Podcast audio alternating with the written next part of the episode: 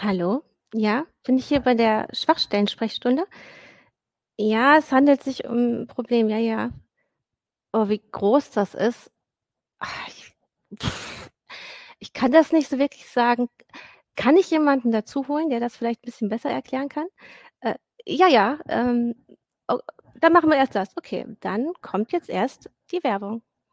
Um in der Welt der Technologie Grenzen zu überwinden, reichen Standards nicht aus. Es braucht Außergewöhnliches. Außergewöhnliche Strategien, außergewöhnliches Design, außergewöhnliche Technologie. Seit mehr als 28 Jahren ist ThoughtWorks die Technologieberatung, die mit außergewöhnlichem Mehrwert Grenzen überwindet. Finden Sie heraus, wie wir Ihre digitale Transformation unterstützen, indem wir gemeinsam außergewöhnlichen Impact schaffen. Mehr dazu unter thoughtworks.com. Hallo zur heutigen Schwachstellen-Sprechstunde der Heise Show und dabei ist heute als unser Experte Jürgen Schmidt unser Hallo. Senior Fellow Security von Heise Online und Heise. Und äh, Martin Holland ist dabei, Hallo. heute im Homeoffice, äh, normalerweise im Newsroom von Heise Online, in dem ich hier gerade sitze. Hallo, hallo. Und wir sprechen heute über die Lücke in der Bibliothek Log4j und was die angerichtet hat. Seit letzter Woche wissen wir, dass es dort eine Lücke gibt, seit äh, dem 9. Dezember. Und äh, Jürgen kann uns jetzt genauer erklären, warum alle in Aufruhr sind. Ja, das Hauptproblem ist, die Lücke ist quasi kinderleicht auszunutzen und sie ist unheimlich weit verbreitet. Niemand weiß im Moment überhaupt so genau, wo die überall drin steckt. Ähm, Angerichtet hat sie bis jetzt, glaube ich, noch nicht so richtig viel. Es zeichnet sich ab, alles, was man bisher so an Angriffen gesehen hat, das war mehr so ein Testen. Also antesten, wo könnte ich unter Umständen mit Angriffen Erfolg haben. Äh, wo man, wobei man nicht so richtig weiß, ob das jetzt wirklich die Bösen waren oder irgendwelche Sicherheitsforscher, die sich ein Bild der Lage machen wollten. Wahrscheinlich so eine Mischung aus beiden. Aber die richtigen Angriffe stehen uns erst bevor. Und ähm, wie sind wir denn, also du sagst, da haben Sicherheitsforscher nachgeschaut erstmal. Ja. Und äh, dadurch ist die Lücke an sich aufgefallen oder wurde die Nein, nein, das ist gegeben? geschehen, also in den, in den Stunden und Tagen, nachdem also die Lücke bekannt wurde. Das ist Freitag äh, veröffentlicht worden im Wesentlichen. Parallel dazu auch, wie man das im Prinzip Prinzip relativ einfach ausnutzen könnte. Und danach haben sich alle möglichen Leute draufgestürzt, um zu gucken, wo ist das denn überhaupt und wie könnte ich das im Prinzip ausnutzen. Mhm. Und äh, da haben wir dann auf einmal hunderte von Servern gesehen, von denen solche Angriffe ausgingen. Und da ist die Vermutung, dass ein beträchtlicher Teil davon nur Forscher waren, die halt mal geschaut haben, was geht, Mhm. beziehungsweise sich ein Bild machen wollten, aber auch schon eine ganze Reihe von Akteuren, die tatsächlich Böses im Schilde führen. Also zum Teil Cybercrime-Gruppen, die irgendwann Ransomware ausrollen wollen, die tatsächlich Firmen erpressen wollen, aber auch tatsächlich äh, Nation-State-Akteure, also von NSA bis KGB beziehungsweise dessen Nachfolger, die schauen wollen, ob sie da unter Umständen spannende Informationen abziehen können oder sonst wie in äh, interessante Ziele einbrechen können. Das bedeutet, diese Lücke sitzt an einer Stelle, wo man dann quasi in Netzwerke reinkommt oder was macht die genau? Die Lücke funktioniert im Prinzip ganz einfach. Die betrifft vor allem irgendwelche Dienste oder Programme, die protokollieren, was sie gerade tun. Das ist sehr verbreitet in der IT, dass also ein Dienst zur Nachvollziehbarkeit protokolliert, was er gerade tut. iCloud zum Beispiel war verwundbar. Wenn ich mein iPhone wenn sich das mit der iCloud verbindet, wird die iCloud protokollieren, Jürgens iPhone hat sich gemeldet. Und wenn ich jetzt meinem iPhone einen schrägen Namen gebe und da diese Zeichenkette des Angriffs mit unterbringe, Jürgens LDAP, JNDI, irgendwas, also wie diese Zeichenkette halt heißt. Dann protokolliert die iCloud diesen, diese Zeichenkette und damit wird sie im Prinzip schon anfällig. Damit hat sie schon das Problem, weil damit wird sie, die iCloud, Apples iCloud, ähm, eine, einen Server unter meiner Kontrolle kontaktieren, von dem Code nachladen und dann ausführen, was immer ich will. Mhm. Äh, das heißt, dieses Problem, also ich habe nicht zufällig Apples iCloud gewählt, weil die waren tatsächlich dafür anfällig, auf genau diese Art und Weise und haben das jetzt, hoffe ich zumindest, äh, gefixt. Aber das ist an unglaublich vielen Stellen, weil dieser Vorgang, dass Software oder Dienste protokollieren, was sie tun, ist einfach überall. Und im Bereich Java-Software ist Log4j, diese Bibliothek, sehr weit verbreitet. Das war sozusagen der Standard, wie man sowas macht. Mhm. Das hat also Gott und die Welt eingesetzt und äh, Java-Software ist auch sehr weit verbreitet. Das heißt, man muss damit rechnen, dass das an allen möglichen und unmöglichen Stellen äh, tatsächlich zum Tragen kommen könnte. Mhm. Ähm, und aber es ist jetzt so, also für diese Lücke selbst gibt es ja inzwischen ein Patch oder ich glaube zwei, das kannst du auch erzählen, also gibt es schon einen zweiten.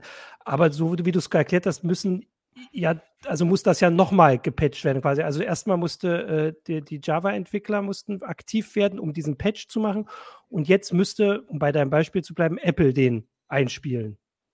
Also das ist ja diese, äh, also wo sind wir denn da gerade? Du hast gerade gesagt, Apple hat es wahrscheinlich gemacht, aber es waren jetzt irgendwie schon zwei Patches oder wie war das? Und ist das jetzt schon, zumindest ist die Lücke denn schon fixbar überhaupt für die, die das könnten, die da dran sitzen? Ja, das Problem, das du ansprichst, ist tatsächlich, dass es da mehrere Stufen gibt, über diese mhm. dieser Patch äh, tatsächlich zum, zum Einsatz, zur Wirksamkeit kommt.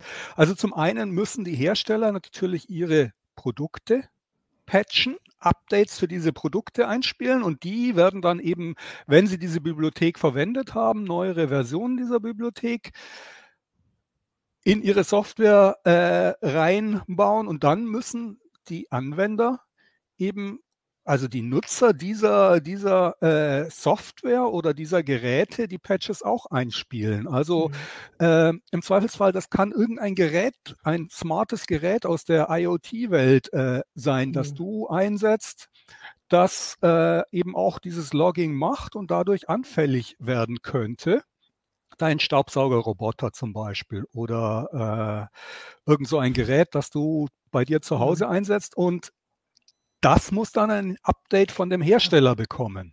Mhm. Da kannst du ja nicht irgendwie die Bibliothek austauschen, die der einsetzt, sondern mhm. da musst du warten, bis der Hersteller der, der Software oder der Firmware, die da drauf läuft, eine aktualisierte Version liefert, die diese Lücke beseitigt. Ich habe Gerade heute Morgen habe ich von Cisco so ein Advisory gesehen. Die, das ist ein sehr prominenter äh, Hersteller von Netzwerk, äh, Hardware, Netzwerkausstatter, aber auch Software.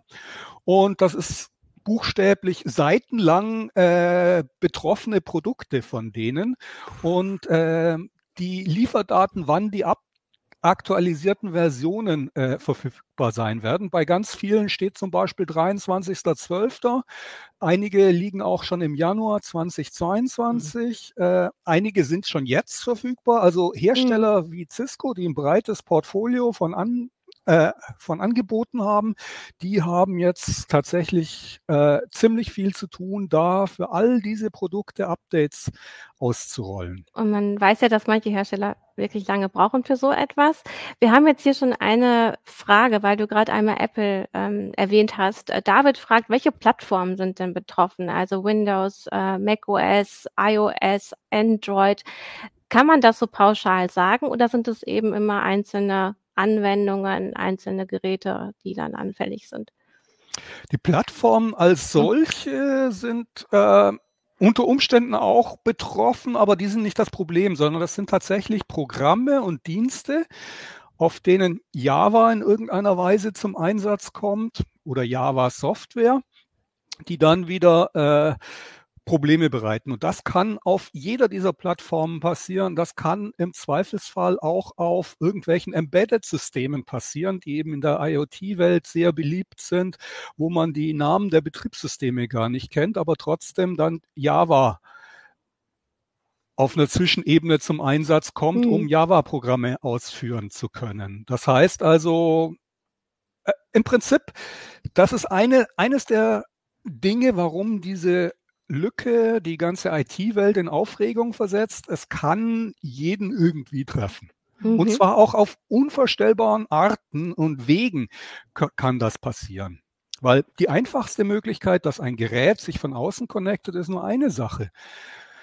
Andere Sache ist zum Beispiel, es ist zum Beispiel vorstellbar, dass innerhalb einer Firma äh, über einen digitalen Workflow im Rahmen einer Reisekostenabrechnung äh, der Name eines Hotels irgendwie weitergeleitet wird. Und irgendwann schlägt das äh, auf dem Rechner eines Controllers auf, der die PDF-Datei aufmacht. Und äh, damit wird dann auf einmal ein Rechner mit diesem Exploit konfrontiert, äh, wo niemand damit gerechnet hätte, weil der eigentlich gar nicht direkt äh, mit dem Internet kommunizieren mhm. sollte. Mhm. Aber äh, über diesen digitalen Workflow hat der hintenrum diesen Exploit dann doch abbekommen und er schlägt unter Umständen erst in ein oder zwei Wochen auf oder vielleicht auch schon morgen. Ähm, und das heißt auch, dass man wegen dieser Natur der ganzen Geschichte gar nicht eingrenzen kann, vor was man sich jetzt schützen muss. Also zum Beispiel, dass man sagt, wenn die Lücke, solange die Lücke auf ist, ist ein Problem, aber wenn gepatcht ist, ist gut. Solange sie auf ist, könnten ja auch Leute jetzt quasi die nutzen, um sich in irgendwelche Netzwerke ähm, reinzuhangeln, sage ich mal. Und selbst wenn die gepatcht ist, wie so ein also da, da gibt es doch diese Geschichten, dass man da quasi so eine Basis aufbaut und dann später nochmal nachguckt. Könnte wie das so ein da Tunnel vielleicht, oder? Wie, wie so ein, genau, also dass man schon mal so ein, äh, so ein Posten, oder wie, das gibt es immer nur diese englischen Begriffe, so ein Foothold oder sowas macht, wo mhm. man dann sagt, man kommt später nach oder man könnte jetzt schon Ransomware machen oder so. Das kann man auch nicht eingrenzen. ist, glaube ich, der, der deutsche ja, Begriff. Das ist noch nicht mehr Englisch, genau, ja. Ah, aber ein bisschen militärisch.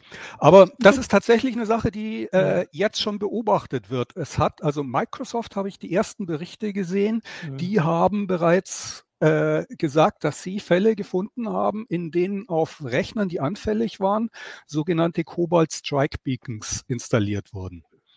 Cobalt Strike ist eine Software für eigentlich professionelle Angriffssimulationen. Die setzen sehr gerne diese Teams ein, die im Auftrag einer Firma deren Verteidigung testen. Mhm. Das heißt also versuchen da einzubrechen, aber mit Erlaubnis. Allerdings gibt es von dieser Software Raubkopien und die sind im kriminellen Umfeld sehr beliebt. In, ich würde sagen, 80, 80 Prozent der Fälle mit Erpressungstrojanern sind solche Cobalt Strike Beacons auch zum Einsatz gekommen. Das sind so Hintertürprogramme, mit denen man nachträglich dann auf Rechner zugreifen kann und mit denen dann böse Dinge tun kann. Zum Beispiel den Rest des Netzes ausspionieren und äh, den Rest des Netzes, also oder im Netz dann andere Rechner angreifen, die ebenfalls infizieren, da auch wieder so ein Beacon platzieren und irgendwann dann äh, Erpressungs-, also Verschlüsselungssoftware ausrollen und auf einen Schlag auf allen Rechnern dann äh, die Daten verschlüsseln. Mhm. Ähm, und solche Cobalt Strike Beacons, die eben typischerweise im Moment von Cybercrime eingesetzt werden, also organisierter Kriminalität, wurden schon beobachtet. Das heißt, es gibt schon erste Fälle, wo man gesehen hat, dass Kriminelle versucht haben, in Netzen so sich eben so eine Hintertür zu platzieren, die sie dann später irgendwann ausnutzen wollen. Hm. Äh, da schließt sich gleich noch eine Frage an. Ähm, Gigapixel möchte nämlich gerne wissen, äh, ob diese Lücke vielleicht schon viel länger bekannt war und vielleicht von Staaten ausgenutzt wurde. Äh, hast du da Erkenntnisse, Hinweise oder wie wahrscheinlich ist das? Also mein Spitzel bei der NSA hat mir geflüstert. Nein, also im Ernst, äh, ob die NSA oder äh, der chinesische Geheimdienst oder irgendwer anders diese Lücke schon ähm, seit Jahren kannte und vielleicht ausgenutzt hat, weiß man nicht so richtig. Mhm. Ähm, da wird in nächster Zeit gezielt gesucht werden, ob es Hinweise gibt. Bis jetzt habe ich von nichts gehört. Also ja. die äh, ersten Hinweise, die man auf ein Ausnutzen gefunden hat, äh, sind tatsächlich konkret in diesem aktuellen Fall, auf diesen aktuellen Fall jetzt zurückzuführen. Ja. Aber das grundsätzliche Problem, dass da eine harmlose Zeichenkette, die man ins Protokoll schreibt oder harmlos, harmlos ist ja nicht wirklich, aber eine einfache Zeichenkette, hm dafür sorgen kann, dass ein Rechner äh, fremden Code aus dem Internet nachlädt und ausführt. Dieses grundsätzliche Problem, das ist tatsächlich äh, schon vor fünf oder fünf oder sechs Jahren diskutiert worden, auch schon präsentiert worden, dass sowas passieren kann. Das hat nur damals irgendwie niemand so richtig ernst genommen, beziehungsweise niemand so richtig verstanden, was das alles bedeuten kann, welche Auswirkungen das haben kann. Und äh, erst jetzt ist das tatsächlich in einem sehr prominenten Softwarepaket, eben diesem Log4j, äh, uns um die Ohren geflogen. Hm. Jonny äh, fragt auch. Entschuldigung, Martin, ähm, fragt auch in dem Zusammenhang, äh, ist es tatsächlich eine Lücke? Oder eigentlich ein sehr intelligent spezifiziertes Feature. Also das funktioniert ja eigentlich genauso, wie es sollte. Und ich glaube, du hattest das auch kommentiert in die Richtung oder ein Kollege, ne? Jürgen? Jein, also ich, ich habe also angeregt, äh, Christian Köntop hat auf Heise Online einen sehr äh, pointierten Kommentar veröffentlicht, der genau das äh, zum Inhalt hat im Wesentlichen. Es funktioniert eigentlich alles so, wie wir uns das gewünscht haben, nämlich ähm, da wird transparent von irgendwoher der benötigte Code äh, nachgeladen, ohne dass man sich weiter drum kümmern muss und ausgeführt. Äh, und jetzt soll das auf einmal ein Sicherheitsloch sein. Tatsächlich äh, mhm. sind wir im Moment an einem Punkt, wo wir uns überlegen müssen, ob äh, diese Architektur und diese Features, die wir uns da alle gebaut haben, tatsächlich noch unserem Bedürfnis nach Sicherheit entsprechen. Ob tatsächlich diese Vision, die vor zehn Jahren mal jemand hatte, dass äh, man von überall her Code nachladen kann und gar nichts mehr lokal alles installieren muss oder so, ob das tatsächlich noch angesichts der steigenden Gefahr durch Cybercrime äh, noch angemessen ist oder ob wir uns aus Sicherheitssicht da nicht doch irgendwie was Besseres überlegen müssen. Das ist tatsächlich eine reelle äh, Überlegung, die wir uns, nachdem wir Log4j gepatcht haben, äh, stellen müssen und die uns wahrscheinlich auch äh, im nächsten Jahr noch sehr intensiv beschäftigen wird. Ähm, ich überlege dazu, das war eben meine Frage. Also erstmal, kannst du noch mal genauer sagen, wie die überhaupt jetzt entdeckt wurde, weil das wäre ja auch spannend. Also wenn das im Prinzip so funktioniert, wie es sein sollte, äh, klingt es ja so, als hätte nur jemand auf die Idee kommen müssen, also so wie du sagst, aha, das kann ich ausnutzen und jetzt wirkt es gerade so, als wär, hätten wir das quasi alle gemeinsam gemacht. Also da letzte Woche kam dann diese Warnung und dann wurde groß gewarnt und dann wurde gesagt, das ist angreifbar und das ist angreifbar, so im Sinne von, dass wir da gemeinsam drauf gekommen sind. Aber natürlich könnte ja auch jemand vorher schon in seinem stillen Kämmerchen vielleicht auf die Idee gekommen sein. Das war ja eben die Frage und das schon gemacht haben. Aber so wie ich das äh, mitgekriegt habe, und vielleicht kannst du das berichtigen, ist das nicht über Minecraft irgendwie aufgefallen, dass auf Minecraft irgendwelche Server damit angegriffen wurden und das wirkt ja tatsächlich so wie als wäre das in so einer spielerischen Umgebung, hätte da irgendjemand draufgekommen, weil jemand, also so, wenn der chinesische Heimdienst das rausfindet, wird er ja nicht Minecraft-Hacker, äh, Minecraft-Server hacken am Anfang. Oder habe ich das überhaupt falsch mitbekommen? Das waren jetzt ganz schön viele Fragen. Mhm. ja, es waren ganz schön viele Fragen und ich muss gestehen, dass ich einige von denen auch schlicht nicht beantworten kann, weil ich nicht okay. weiß, mhm. wer da jetzt zuerst da mhm. war. Ich weiß, dass Minecraft da eine Rolle gespielt hat und äh, bin mir aber nicht ganz sicher, ob das nicht so ein, so ein äh, im Nachhinein ist das ein bisschen so ein Henne-Ei-Problem. Was, mhm. was war zuerst da? Ähm, ich weiß es nicht genau, ob diese Minecraft-Geschichte wirklich ursächlich da war. Äh, aber du hast recht, im Prinzip hätte jemand früher drauf kommen können, hätte jemand das auch früher mal ausnutzen können. Also der Punkt ist, ähm, das Rumspielen, zumindest Rumspielen mit dieser Lücke würde doch äh, relativ charakteristische äh, Einträge in Logdateien hinterlassen, die man natürlich wieder irgendwie beseitigen können. Aber die Erfahrung zeigt, so ganz spurlos, äh, mhm. wenn man weiß, wonach man sucht, geht das Ganze dann doch nicht äh, vor sich. Mhm. Das heißt also, die Hoffnung ist, dass ähm, oder was auch tatsächlich passiert ist, dass jetzt sehr viele Leute sehr weit zurück in ihren Logdateien gucken, was äh, haben wir da für Einträge, gibt es da irgendwas, was darauf hinweist, dass jemand schon mal dieses Problem in dieser Form ausgenutzt hat und ähm, da würde man dann wahrscheinlich schon früher oder später drüber stolpern, wenn das seit Jahren ausgenutzt würde aktiv. Okay. Ist meine Einschätzung. Ähm, bis jetzt gibt es darauf keine Hinweise, aber ausschließen mag ich es trotzdem nicht. Weil wie gesagt, äh, wenn das tatsächlich ein Geheimdienst tut, wird er natürlich auch versuchen, seine Spuren zu verwischen. Das geht nicht in allen Fällen, wenn da zum Beispiel, es gibt Firmen, die setzen eben äh, Logfiles ein, die lassen sich im Nach Nachhinein nicht verändern. Und äh, das weiß man auch vorher nicht, bevor man das äh, die Firma angreift. Das heißt also, früher oder später würde das wohl auffallen, aber bis jetzt gibt es keine solchen Hinweise. Ja. Wahrscheinlich wäre, äh, ich würde kurz noch, wahrscheinlich wäre es bei Geheimdiensten ein bisschen anders, weil die haben nur bestimmte Ziele äh, und da müsste man jetzt diese Logdateien haben, während diese äh, Cybercrime-Gruppen, äh, die halt versuchen, irgendwie, weiß ich nicht, Krankenhäuser, also möglichst viele Ziele zu finden, die sie irgendwie erpressen können mit Ransomware.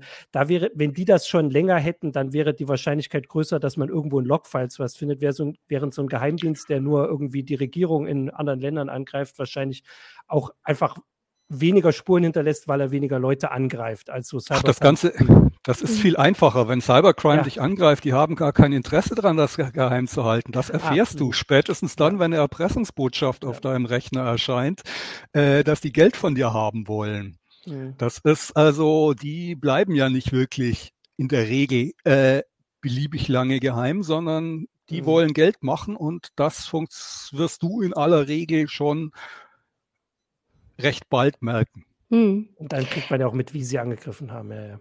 Mhm. Es gibt jetzt äh, verschiedene Kommentare, nämlich da mhm. wird darauf hingewiesen, wie denn dieser, diese Bibliothek überhaupt gepflegt wird. Äh, und unter anderem Konrad Zuse schrieb, äh, wenn zwei Menschen in ihrer Freizeit ohne Support sowas bauen, oder auch Eddie Aurelius schreibt, es ist ja nicht das erste Mal, dass ein Paket, welches nur von wenigen Leuten in der Freizeit gepflegt wird, Schwachstellen aufweist, welches ein großes Problem verursacht. Äh, ist das äh, ein Bashing äh, von diesen Entwicklerinnen und Entwicklern was gerechtfertigt ist, Jürgen? Wieso ist das ein Bashing? Ich oder, mein, oder ist das einfach eine Feststellung? Ich meine, die haben, die haben ja offensichtlich, also zum einen muss man mal deren Leistung irgendwie hervorheben, mhm. weil die haben offensichtlich da eine Software über viele Jahre gepflegt. Das ist Open Source, ne? Das muss man einmal. Die Open Source sagen. ist, mhm. der Allgemeinheit zur Verfügung gestellt die sich zu einem integralen Teil der unserer IT-Infrastruktur entwickelt hat. Also das ist eine großartige Leistung und äh, dass die das in ihrer Freizeit getan haben, macht das umso beachtenswerter. Dass die jetzt zu einem Sicherheitsproblem geworden ist, weil sie eben den Anforderungen, die irgendwelche äh, Firmen wie Apple an die Sicherheit ihrer Produkte haben, nicht genügt, ist, würde ich mal sagen, in erster Linie nicht deren Problem, die da, äh, weil die das in ihrer Freizeit da gemacht haben. Da hätte man auch durchaus mal oder könnte man durchaus mal die Frage stellen, ob es nicht vielleicht auch angebracht wäre, dass Firmen wie Apple oder Cisco oder you name it, die auf solche Software vertrauen, die die einsetzen, ob die nicht wenigstens mal, äh, was weiß ich, ein paar tausend Euro im Jahr äh, da locker machen könnten, um diese Software zu unterstützen und dadurch besser zu machen. Mhm. Aber Tatsache ist, äh, es ist nicht das erste Mal, dass wir feststellen, dass da äh, ein Team von Leuten ohne, ohne nennenswerte Mittel für eine Software verantwortlich sind, die deren, deren Fehler unter Umständen Probleme von einer enormen Tragweite auslösen können. Mhm. Und wir müssen uns irgendwann mal grundsätzlicher der Frage stellen, wie wir damit umgehen können und wie, äh, wie wir das besser hinbekommen. Es gibt da eine Reihe von Projekten, die versuchen, solche Software zu, äh, aus, zu finden und also so ein Ranking zu machen von äh, die wichtigste Soft Open Source Software und da gezielt Fördermittel in deren Richtung zu leiten. Äh, solche Projekte sollte man sich anschauen, ob die nicht äh, weiter ausgebaut werden müssten und ob und wie die auch von Firmen oder auch Staaten äh, unterstützt werden können in diesem Bemühen. Mhm. Wovon ich nichts halte, ist, das jetzt alles zu reglementieren und zu sagen, also man darf keine Open Source Software äh, mehr benutzen oder äh, ein gutes Projekt, ein Projekt, das ja Log4j ist nicht umsonst so erfolgreich geworden. Das war über viele Jahre, war das genau das, was man haben wollte. Also zu sagen, solche Software dürfen wir jetzt nicht mehr äh, benutzen. Wir dürfen jetzt nur noch vom BSI zertifizierte äh, Software namhafter Hersteller einsetzen. Das kann nicht der Weg sein, in den wir gehen müssen. Mhm. Ähm, vielleicht hast du es schon mhm. im Grunde einmal beantwortet, aber vielleicht magst du es nochmal machen. Capellino fragt nochmal. Die Frage ist, warum ein Log-System Code interpretieren und ausführen muss. Also wieso wurde das überhaupt eingebaut als Feature und ist jetzt ein Bug? äh, das muss man in einem größeren Kontext sehen. Das ist so eine Vision von Java, dass Java äh, Software verteilt arbeiten kann, dass die eben die Fähig dass man da die Fähigkeit hat, sehr transparent Code, den man nicht selber hat, aus an, von anderen Stellen nachladen kann und ausführen kann. Und ähm, dieses Feature, diese Funktion, diese Vision ist uns jetzt sozusagen auf die Füße gefallen. Nicht zum ersten Mal, aber zum ersten Mal mit dieser Tragweite. Also ähm, so ganz Schritt für Schritt, muss ich sagen, kann ich das auch noch nicht verstehen, wieso eine einfache Zeichenkette in einem Log-Eintrag äh, dazu führt, dass die ausgewertet wird und da dann äh, Server kontaktiert worden werden. Aber das ist eben Bestandteil dieses, dieses Konzepts, dass Java äh, mit JNDI so ein globales, universelles Namensverzeichnis geschaffen hat, über das man Ressourcen an beliebigen Stellen im Internet spezifizieren in seinen Programm einbauen und ausführen hm. kann. Man kann es ja vergleichen mit im Grunde On-Demand-Wirtschaft. Also äh, du holst dir dann die Ressource, wenn du sie brauchst. Und damit du einfach dein System jetzt nicht überlastest, sondern du holst es dir immer nur dann, wenn du es gerade zur Verfügung Ja, wobei, möchtest, wobei die Sache geht ja noch einen Schritt weiter, mhm. dass also äh, da offensichtlich Automatismen im Spiel sind, dass du das gar nicht aktiv holst, sondern das wird sich geholt, wenn du nur ähm, andeutest, dass du es brauchen könntest. Mhm. Okay. Und zwar in einem Umfang, den man im Moment gar nicht so richtig versteht, habe ich den Eindruck, dass da eben nicht nur ein bestimmtes Ding geholt wird, sondern äh, dann auch noch viel mehr. Christian Köntop hat das in seinem Kommentar äh, viel besser beschrieben, als ich das kann, weil der äh, die Entwicklerperspektive da hat und tiefer in äh, diesem Java, vor allem auch in Enterprise-Umgebungen drinsteckt, als ich das tue. Mhm. Ja. Ähm, ich wollte noch mal kurz, also Surfax ja. hat ja auch das noch mal äh, geschrieben, deswegen Open Source zu verteufeln wäre der gänzlich falsche Weg. Das ist ja im Prinzip auch das, was du gesagt hast. Ich wollte da nur noch mal kurz darauf hinweisen, also du hast es ja alles schon gesagt, aber dass man das noch mal zusammenfasst. Wir hatten ja diesen Heartbleed äh, Bug, das war so eine ähnliche Geschichte, wenn ich das richtig in Erinnerung habe. Da ging es, glaube ich, um OpenSSL, was auch so ein äh, ähm, Open Source Geschichte war, die an sehr vielen Stellen eingesetzt wird. Und ein ein, ähm, eine Folge davon war, dass es tatsächlich äh, so ein Programm schon mal gab, was du gesagt hast, dass man bestimmte Open Source Programme finanziell unterstützt. Und ich würde das, also ich wiederhole das deswegen nur nochmal, weil das ja hier auch eine Gelegenheit ist, quasi diese, äh, diesen Moment jetzt zu nutzen, wo diese Auf, also wo diese ganze Aufmerksamkeit da drauf ist. Weil, also was ich oft das Gefühl habe und was ich da auch sehe, wenn andere das beschreiben, ist gar nicht unbedingt, dass das jetzt am Geld fehlt. Also jetzt wird ja gerade deutlich, wie viel das ist. Also die Unternehmen tun da ja auch dann immer was rein in so eine Dinge, sondern dass niemand diese Übersicht hat. Also dass es diese Liste einfach nicht gibt. Ähm, also man findet immer erst im Nachhinein raus, wie wichtig Log4j ist. Wenn du das letzte Woche, als du das das erste Mal gehört hast, hast du wahrscheinlich auch noch nicht gedacht, wo das überall drin ist. Man findet das immer erst im Nachhinein raus und es wäre eine super, Vor also äh, das wäre Vorarbeit, die man jetzt leistet, dass man einfach sagt, ich weiß auch gar nicht, wie man das machen kann, dass man sagt, wonach guckt man, wie oft was eingesetzt wird oder wie, also wie tief etwas im System ist oder sowas, irgendwie eine Liste machen, wo man sagt, diese 100 oder das 1000 muss immer oder was, werden, ne? diese, diese Software mhm. ist so äh, grundlegend, dass äh, dass die Geld bekommen sollten, die Leute, die das machen, oder damit sie halt noch jemand einsetzt oder so und halt nach Sicherheit suchen.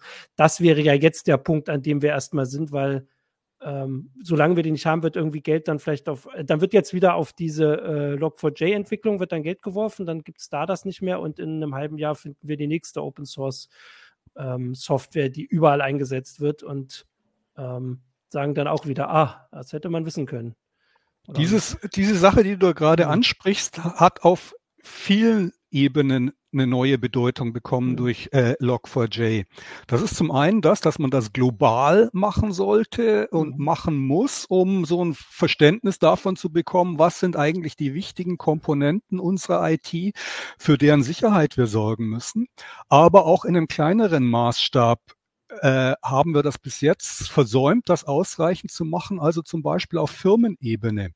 Mhm. Dass eine Firma schon versteht, was sie überhaupt für Software einsetzt. Weil eines der großen Probleme, das jetzt im Moment auch dafür so viel Chaos sorgt, ist, dass eigentlich niemand so genau weiß, wo in meiner Firma dieses Ding überhaupt zum Einsatz kommt. Äh, mhm. Man hat so ein High-Level-Verständnis von äh, Software, die man einsetzt. Man weiß, man nutzt WordPress, man weiß, man hat ein CMS, um äh, Artikel für Heise Online zu produzieren. Man weiß, man hat ein gewisses Set an Tools äh, im Backoffice und so weiter. Aber worauf die alles aufsetzen und was die an Software benutzen, also was diese Abhängigkeiten bedeuten, davon hat eigentlich kein Admin äh, eine Vorstellung. Und äh, wenn die nächste, der nächste Baustein anfällig ist, sollten wir in einer Situation sein, wo man nicht wieder ganz von vorne anfangen muss und äh, alles von Hand zusammensuchen muss, sondern äh, das ist eine weitere Konsequenz aus meiner Sicht aus dieser äh, Lücke. Wir müssen uns ein bisschen mehr mit der Inventarisierung äh, beschäftigen. Wo sind denn ähm, die Abhängigkeiten und was macht unsere Angriffsfläche in Bezug auf äh, Software überhaupt aus?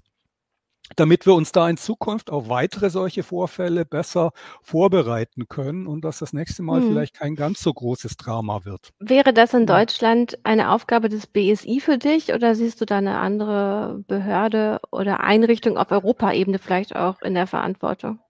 Ich würde das im Moment gar nicht auf eine einzelne Instanz wie das BSI, die ENISA äh, oder sowas stellen, sondern das muss im das ist im Zweifelsfall was, wo, wo sich jeder zumindest im professionellen Umfeld irgendwie mit beschäftigen muss. Ich denke da auch der Security-Verantwortliche in einer Firma selber sollte sich Gedanken darüber machen, wie er für sich so ein Verzeichnis erstellen kann.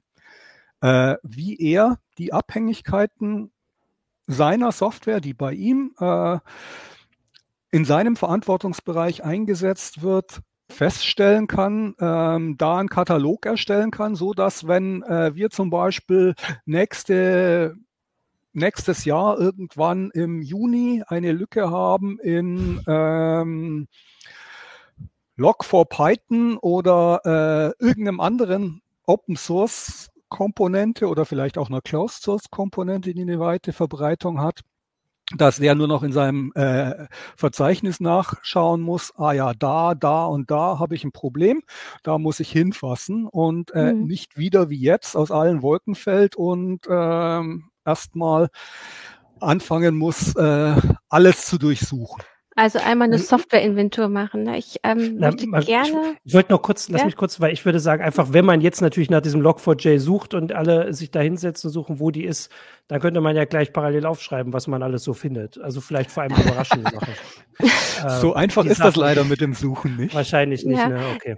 Ähm, weil in die Richtung wollte ich jetzt auch gehen. Es gibt mhm. nämlich auch die Frage unter anderem von Johannes Kleinlercher, gibt es gute Software-Analyse-Tools, die solche Schwachstellen in Open-Source-Projekten feststellen können? Und es gibt ja ein Tool, das jetzt dabei helfen kann, ähm, diese Schwachstelle zu finden oder überhaupt auszumachen, ob man, ob, ob man Software nutzt, wo die also Bibliothek also angewendet wird, oder?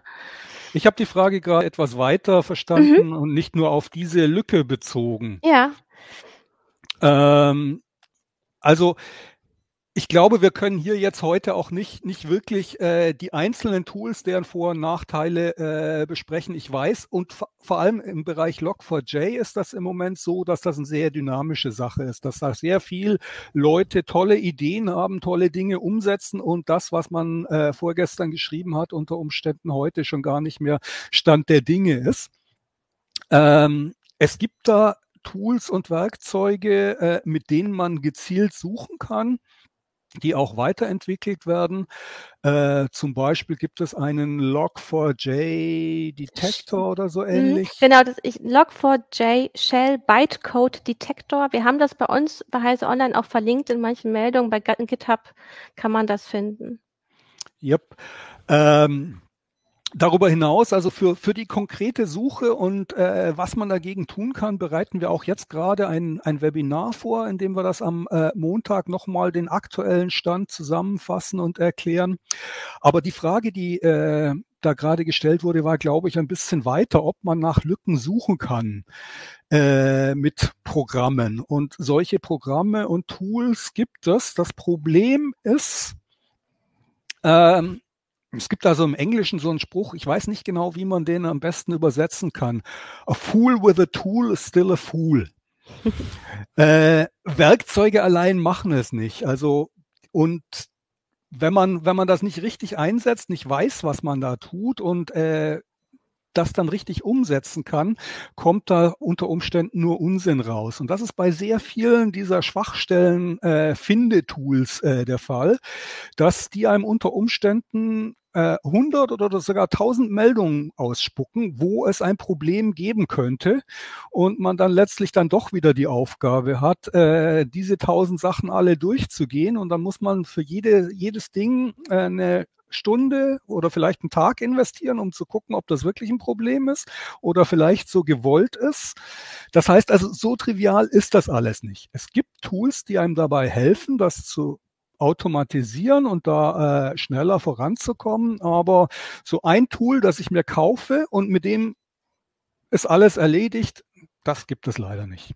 Mhm. Die Übersetzung hier von Stefan Bauer. Äh, das schönste Werkzeug ist ein Tand in eines Tumbentorenhand. Von Frau Dr. Erika Fuchs. Das ist doch eine schöne Übersetzung. Ja. Ich wollte auch gerade sagen, weil diese Tools können ja im Prinzip nur nach Sachen suchen, die schon bekannt sind. Also die, äh, sagen wir mal, vor zwei Wochen hätte so ein Tool ja, wenn es die Lücke gefunden hätte, dann wäre das ja super. Also ich meine, wenn keiner diese Lücke kennt, außer vielleicht Geheimdienste, äh, dann können diese Tools, die ja auch nicht finden. Die können halt vielleicht danach helfen, aber du hast ja gerade gesagt, da kommt einfach so viel bei raus, dass man am Ende doch wieder besser dran tut, das Wichtigste, das die wichtigste aktuelle Lücke per Hand zu suchen, weil die ja, das stimmt zum Teil, aber äh, diese Tools können durchaus nach ganzen Klassen mhm. und Typen von Angriffen ah, okay. suchen. Also nicht nur nach einem speziellen, sondern schon nach mhm. einer bestimmten Art von äh, Angriffen.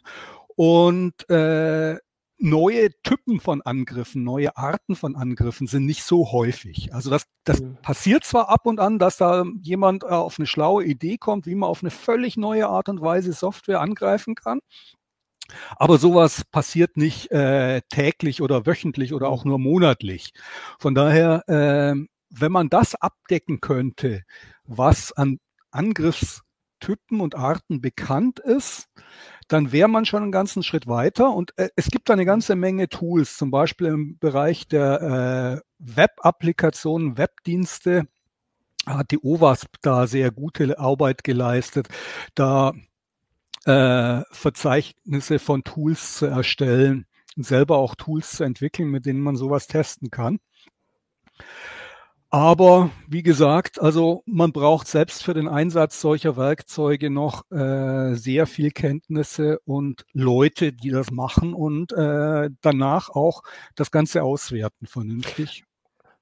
Ähm, du hattest, ich hätte jetzt noch mal so eine praktische Frage. Du hast ja vorhin gesagt, dass äh, es durchaus vorstellbar ist, dass so smarte Geräte, die man zu Hause hat, oder vielleicht auch ein Router, der lockt ja auch viel, der ist jetzt nicht smart, oder der, äh, der äh, Haus, der Staubsaugerroboter oder sowas angreifbar sein könnten. Vorhin war schon die Frage hier, der Toaster wahrscheinlich eher nicht, aber wer weiß das schon. Ähm, also man kann ja eigentlich gerade nur auf Updates warten. Das hast du gesagt, man kann hoffen, dass die Hersteller was machen. Würdest du denn jetzt Leuten empfehlen, dass Sie sagen, da erwarten Sie keins, die vom Internet zu nehmen. Also der Toaster wird ja wahrscheinlich trotzdem funktionieren. Ähm, der Staubsaugerroboter im Zweifelsfall schon nicht mehr. Ähm, wie problematisch ist das oder wartet man dann, bis man hört, dass es Angriffe darauf gibt? Weil auch die Cyber-Gangster werden sich nicht als erstes auf die Roboter stürzen, weil sie da nicht so viel Bitcoin meinen können wie auf Serverfarmen. Ja, aber äh, das Smart TV mhm, ja. und äh, da gibt es durchaus äh, spannende Dinge.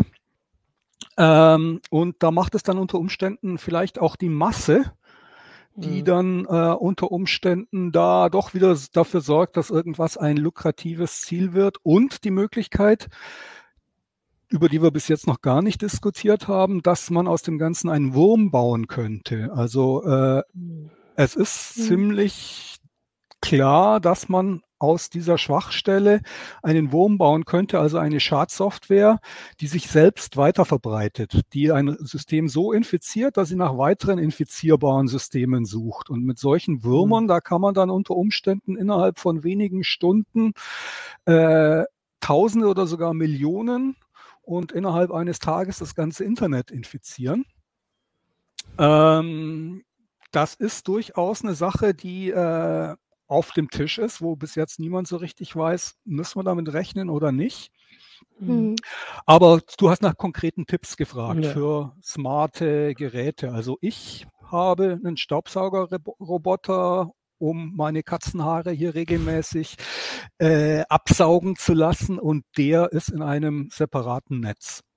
Das mhm. ist überhaupt, also ich bin in Bezug auf äh, smarte Geräte sehr skeptisch und ein wenig desillusioniert, was die Sicherheit angeht. Und äh, wenn irgend möglich, versuche ich die tatsächlich abzuschotten von meiner normalen Heim-IT. Das heißt, mhm. äh, selbst wenn jemand einen Staubsaugerroboter kompromittiert, dann dann hat er den eben unter Kontrolle, aber er hat erstmal keine direkte Möglichkeit, da den Rest meiner IT, also mein NAS zum Beispiel, anzugreifen mhm. und ebenfalls äh, zu kompromittieren. Also und, äh, das ist eine Vorsichtsmaßnahme, die ich allen nur äh, empfehlen kann, die so ein bisschen Hand für Technik haben, die wissen, wie man zu Hause mit dem mhm. meist, die meisten Router können das, dass man ein Gastnetz anlegt und dass man eben solche smarten Geräte am besten nur in das Gastnetz steckt und nicht in sein mhm. normales Netz. Und das würde auch, also das gilt allgemein. Das hast du jetzt, mhm. machst du nicht erst seit Log4j, sondern das machst du allgemein. Das wirst du auch beibehalten, wenn alle Geräte gepatcht sind mit Log4j in weiß ich nicht wann. Okay, also das ist ein Tipp, den man allgemein sowieso befolgen sollte. Das wäre eine gute Konsequenz wieder aus so einer Geschichte, die auch mal vielleicht jetzt nicht per se den Heimanwender betrifft. Wir hatten das hier äh, auf Pfizer Online im Forum, dass Leute gemeint haben, das betrifft den normalen PC-Nutzer ja gar nicht, aber so ganz ich meine, wir stellen ja bei so Sicherheitslücken immer wieder fest, dass halt viel zu viele Geräte in irgendein Netz reingehängt werden. Einfach mhm. nur, weil man irgendwie remote drauf zugreifen möchte und es ist eigentlich gar nicht unbedingt notwendig. Es ist dann manchmal Bequemlichkeit oder man denkt nicht drüber nach und man entflechtet das nicht, man macht nicht eigene kleinere Segmente und so. Und das ist ja auch eine Strategie, die man zum Teil bei euch im Webinar, ähm, denke ich, auch vorgestellt bekommt, ne? Wie man Netzwerke ja. absichert. Also hier kommt der Hinweis äh, von den äh, Zuschauern und Zuschauern, dass mhm. das also natürlich nur geht, wenn das die Router können. Ähm, aber Jürgen hat es ja gesagt, ich meine, das ist sowieso nur ein Tipp für Leute, die sich da das ein bisschen auch zutrauen. Die haben dann meist hm. vielleicht auch eher den Router, der das auch kann. Ja, obwohl ich meine, wenn du eine Fritzbox hast, also ich finde, da ist ja überhaupt die ganze ja, ja, Oberfläche die, so gestaltet, dass du relativ, also du wirst auch durchgeführt im Zweifel und es ist gut aufgelistet, wie man das einrichtet. Also selbst für Newbies geht das eigentlich auch umzusetzen, wenn man sich eine halbe Stunde oder eine Stunde mal Zeit nimmt.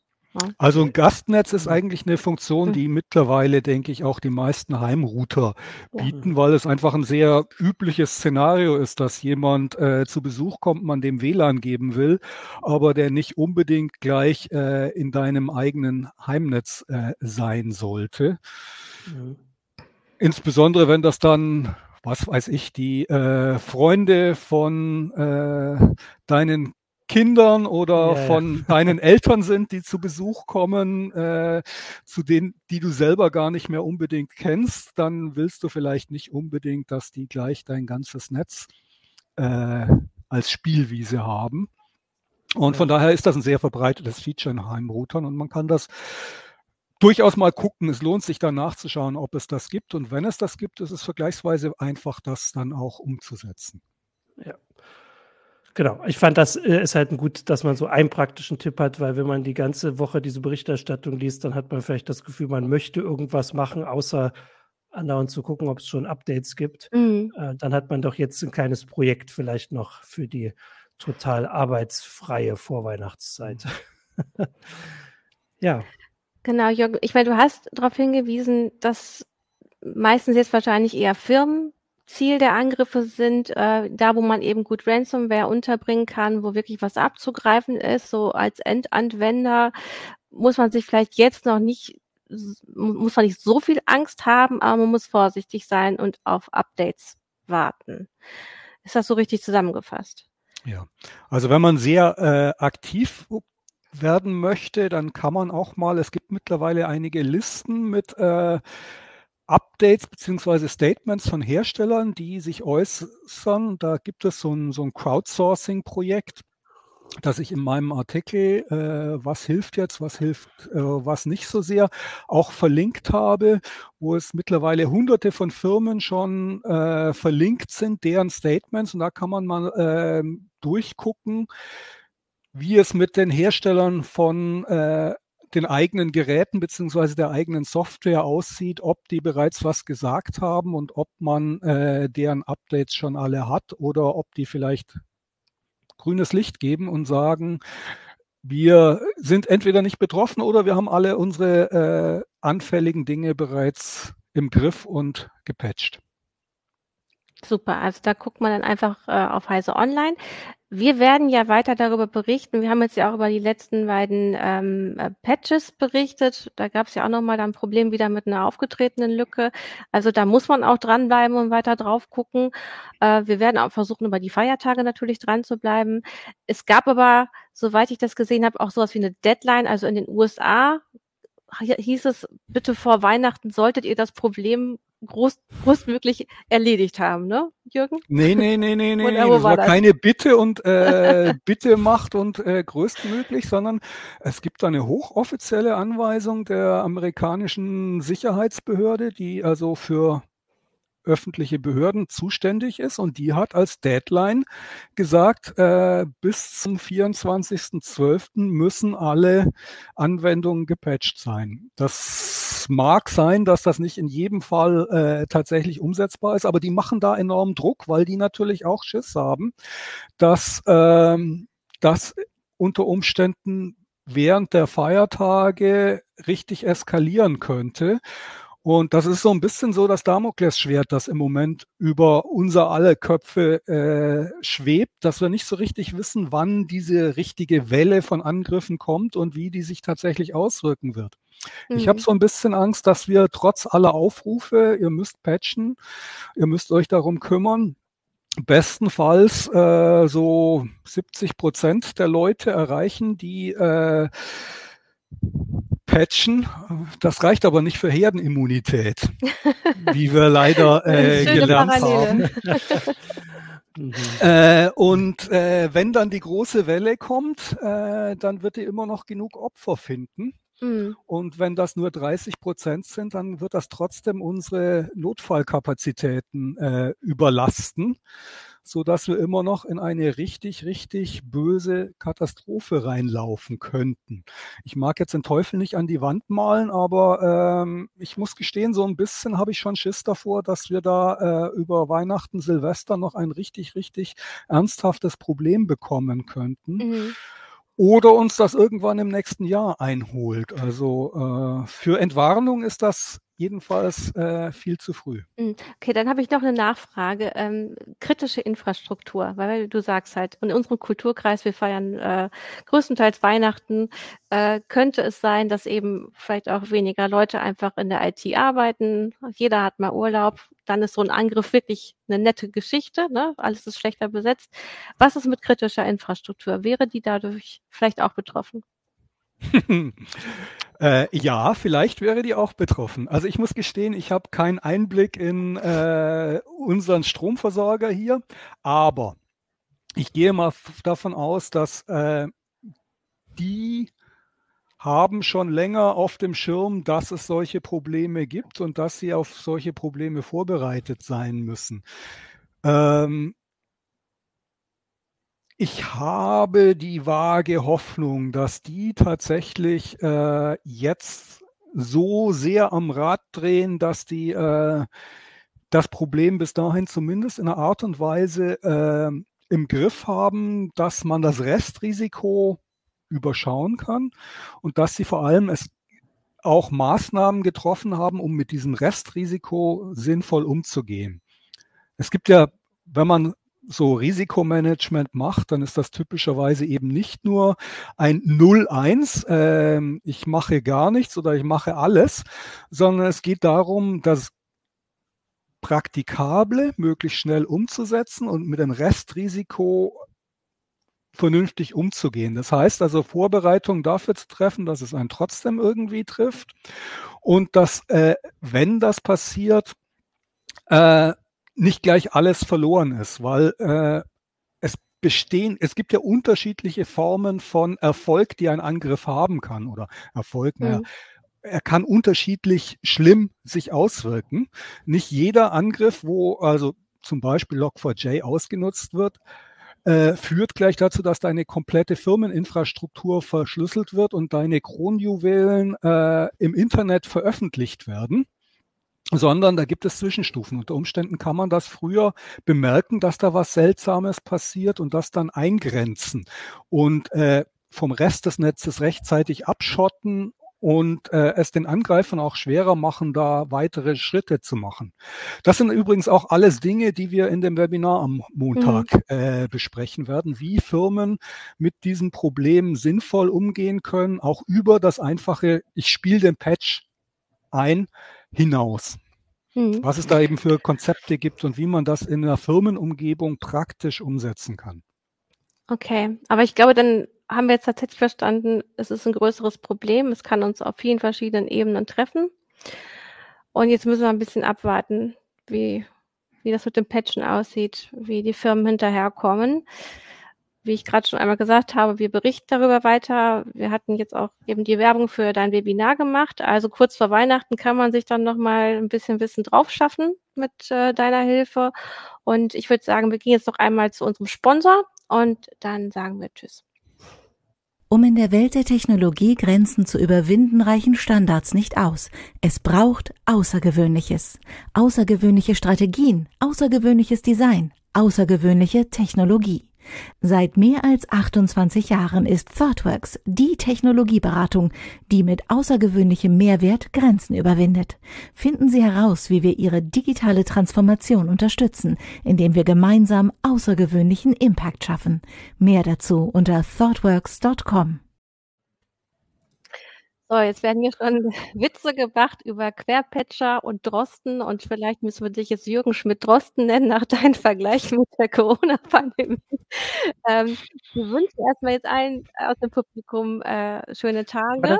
Warte, warte kurz, der, der, Hinweis zu dem, Lass mich mal kurz, äh, ähm, Jürgen hat zu Recht gesagt, das Webinar finden wir unter webinare.heise.de slash log4j. So, bevor wir Genau, über, genau, über Heise Online findet man das auch in den Meldungen äh, zu dem Thema. Da ist das meistens unten dran gehangen. Äh, wenn ihr euch da weiter kundig machen wollt, da ist auch nochmal ähm, der Link. Ähm, ja, wir wünschen euch erstmal noch eine schöne Woche. Äh, wir sehen uns kommende Woche nochmal wieder mit einem kleinen Rückblick auf dieses Jahr 2021. Mal gucken, ob uns das gelingt, ohne ständig irgendwie ins Taschentuch zu weinen.